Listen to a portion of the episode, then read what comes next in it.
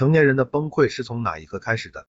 前段时间在微博上看到一条新闻，说一个中年男子科目三挂了，悲痛的在地上打滚，哭喊。发博的是权威媒体，波文里还带着节奏的加了一句：“这心理素质还是不要开车了。”评论区里更是惨不忍睹，事不关己的人们各种冷嘲热讽。我当时在下面评论了一句：“成年人的崩溃并不是突然爆发的，一定是日积月累的结果。”你们有没有想过，这个你们觉得微不足道的挫折，也许是压垮他的最后一根稻草？很多人说了一些让自己觉得崩溃的事，而我除了安慰他说会好的，一切都会过去的，其他的真的不知道说什么。虽然不能感同身受，但确实能理解他当时的心情。即使在我看来事情并不大，但我知道旁观者和当局者感受不一样，所以我能做的很苍白。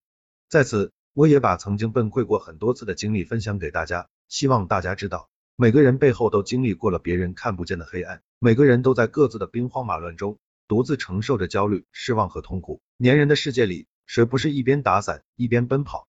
我们每个人都曾以为自己是一朵浪花，以为只要用心生活、用力工作，就会有属于自己的小确幸。可是生活远比我们想的残酷，我们拼尽全力挣的体面，也许顷刻之间就会化为乌有。就像那句话说的，原来什么都可以选，就是日子不能选。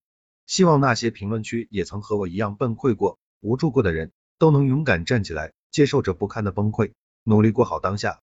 成年人好惨哦，连崩溃都要选时间、看场合，明明指头碰一碰就碎了，却还是要等回到家，避开所有人，关上门的那一刻才化成灰。今天有人说很佩服我，好像我的内心特别强大，但事实呢？